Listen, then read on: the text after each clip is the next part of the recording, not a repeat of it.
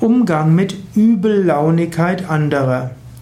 Vielleicht ist in deiner Umgebung ein Mensch, der immer übel gelaunt ist, oder mehrere, die eine Übellaunigkeit verbreiten. Wie gehst du damit um?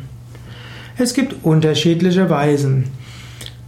Angenommen, jemand ist jetzt gerade übel gelaunt, dann kannst du es einfach ignorieren und abwarten, bis es zu Ende geht. Eventuell könntest du den Menschen auch mal kurz ansprechen und fragen, es scheint mir so, als ob es dir nicht so gut geht. Ist dir etwas geschehen? Ist, ist, wäre es dir vielleicht eine Hilfe, darüber zu sprechen? Kann ich dir helfen? Also manchmal hilft es Menschen, wenn sie über ihre Schwierigkeiten sprechen können. Man sagt so schön, geteiltes Leid ist halbes Leid.